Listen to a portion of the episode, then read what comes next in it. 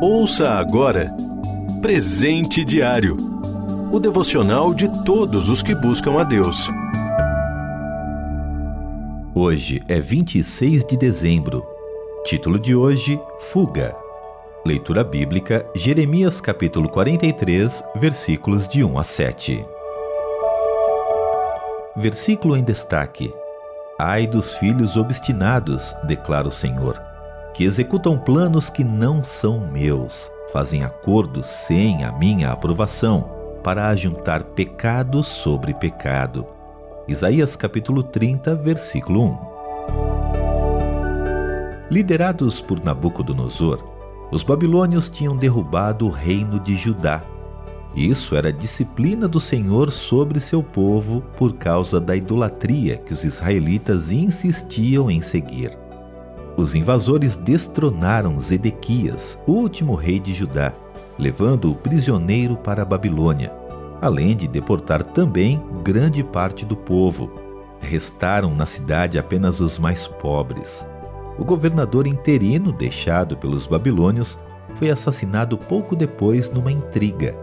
Com medo de represálias dos babilônios, os líderes do povo decidiram fugir para o Egito e pediram que o profeta Jeremias consultasse o Senhor a respeito dessa questão, prometendo que fariam o que lhes fosse ordenado.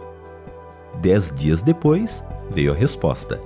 A mensagem era muito simples: não fujam para o Egito. Jeremias capítulo 42, versículo 19. Deveriam ficar em Jerusalém, buscar ao Senhor e continuar a vida ali. Como a resposta não foi a esperada, os líderes se rebelaram e desobedeceram às ordens de Deus. Além de levar o povo inteiro para o Egito, ainda arrastaram Jeremias consigo.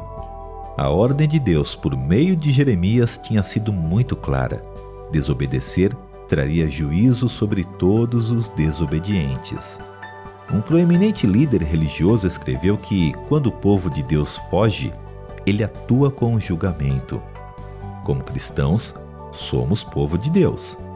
Ele manda suas instruções com clareza, enviando-as de maneiras diferentes, pela leitura da Bíblia, pela oração, pela pregação no culto, pelos conselhos de outros cristãos maduros, etc. Quando buscamos sua orientação, ele a dá, esperando obediência incondicional, mas também prometendo seu amor e seu cuidado em todos os dias da nossa vida. Desconsiderar sua palavra e fugir dele é o pior caminho que alguém pode tomar. Ainda que seja difícil, a submissão à vontade de Deus terá sempre os melhores resultados para nós